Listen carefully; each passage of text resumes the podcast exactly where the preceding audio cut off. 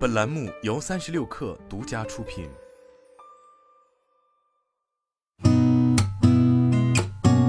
八点一刻，听互联网圈的新鲜事儿。今天是二零二二年十月九号，星期日，早上好，我是金盛。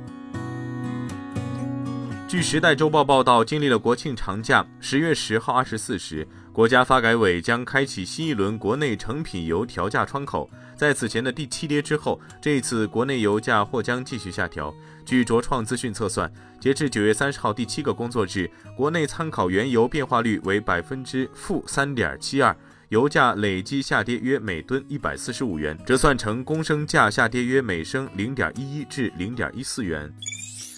三十六氪获悉，近日名创优品海外第两千家门店于法国里昂开业。目前，名创优品已在法国开设十八家门店，分布于巴黎、里尔、南特、加莱和里昂五个城市，在欧洲地区已有约两百家门店。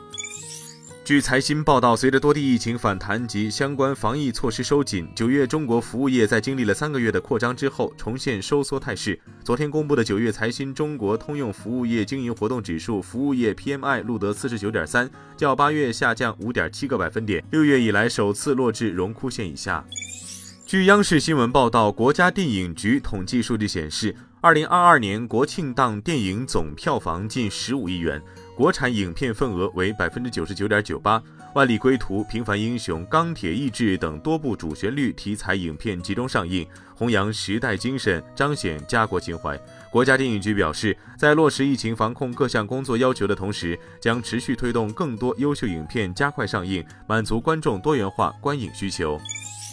据国家税务总局消息，截至二零二二年九月二十号，全国新增减税降费及退税缓税缓费超三点四万亿元。二零二二年一月一号至九月二十号，已退到纳税人账户的增值税留抵退税款达两万二千一百一十三亿元。二零二二年一至八月，全国新增减税降费五千九百一十六亿元，其中新增减税四千六百零五亿元，新增降费一千三百一十一亿元。二零二二年一月一号至九月二十号，累计办理缓税缓费六千三百二十六亿元。从美团内部人士获悉，美团外卖业务正筹备进入香港市场，目前正在招募进入香港市场的工作人员。就此事向美团求证，截至发稿，美团官方暂无回应。